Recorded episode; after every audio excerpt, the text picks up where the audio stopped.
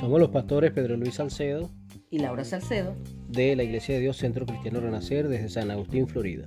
Te invitamos a unirte con nosotros para tener la lectura completa de la palabra de Dios este año. ¿Qué tal hermanos? Aquí hoy vamos a hacer una reflexión sobre Marcos 13. Se divide en tres partes que dice Jesús predice la destrucción del templo, señales antes del fin y la venida del hombre.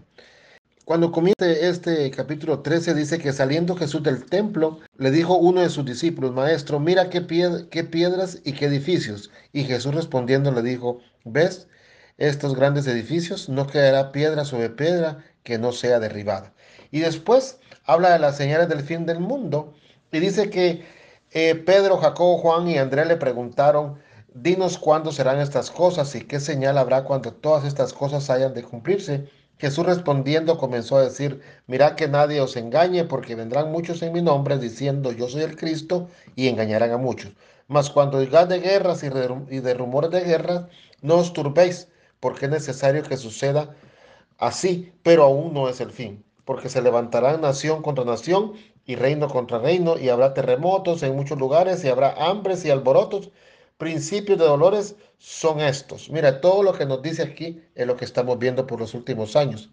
Y según la Biblia y según grandes los expertos en teología y según grandes hombres de Dios que son pastores o dirigen eh, o están al frente de misiones de grandes congregaciones, han dicho que este es el comienzo de algo que la Biblia siempre lo ha señalado, que miraremos cosas que no las creeremos, pero que tengamos cuidado quien nos engaña y todo lo que van, van a ver nuestros ojos va a ser de una forma tan, tan fuerte que empezará la gente como la pandemia a comparar la, Biblia con todo lo que está pasando.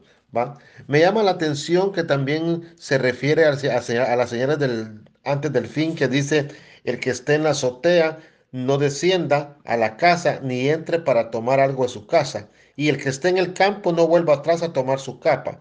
Mas hay de los que están en cintas y las que críen en aquellos días. Orad pues que vuestra huida no sea en invierno. Mire, que, mire qué palabras más sabias estas en el tiempo duro. Y estamos viendo un confrontamiento ahorita eh, de una posible tercera guerra mundial que es el crudo invierno, ¿sabe? Esa es la palabra, nunca se equivoca y nos está hablando a nosotros, porque también dice, porque aquellos días serán de tribulación, cual nunca ha habido desde el principio de la creación. Hasta ese tiempo ni la habrá. Y si el Señor no hubiese cortado aquellos días, nadie sería salvo, mas por causa de los escogidos que Él escogió, acortó aquellos días. O sea que el Señor haciendo siempre los planes que Él tiene para nosotros. En la venida del hombre, eh, la venida del Hijo del Hombre, perdón, en aquellos días después de aquella tribulación el sol se oscurecerá y la luna no dará su resplandor, y las estrellas caerán del cielo y las potencias que están en los cielos serán conmovidas. Entonces verán al Hijo del Hombre que vendrá en las nubes con gran poder y gloria. Y entonces enviará sus ángeles y juntará sus escogidos de cuatro vientos, desde el extremo de la tierra hasta el extremo del cielo. Así también vosotros, cuando veáis que suceden estas cosas, Conoced que está cerca a las puertas. De cierto os digo que no pasará esta generación hasta que todo esto acontezca. El cielo y la tierra pasarán, pero sus palabras no pasarán. Pero de aquel día y de la hora nadie sabe, ni aun los ángeles que están en el cielo, ni el Hijo, sino el Padre. Nos está dando la advertencia el Señor en esta, en la venida del Hijo del Hombre, de lo que vamos a ver.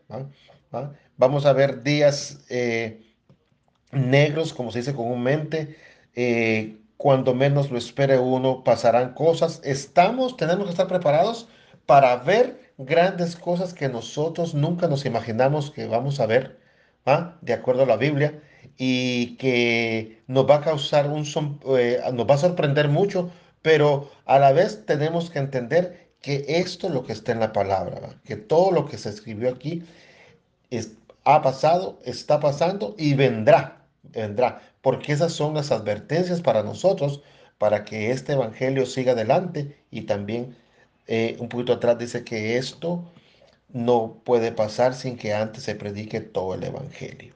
Hasta aquí mi parte, muchas gracias por su atención. Gracias hermanos. Buenas noches.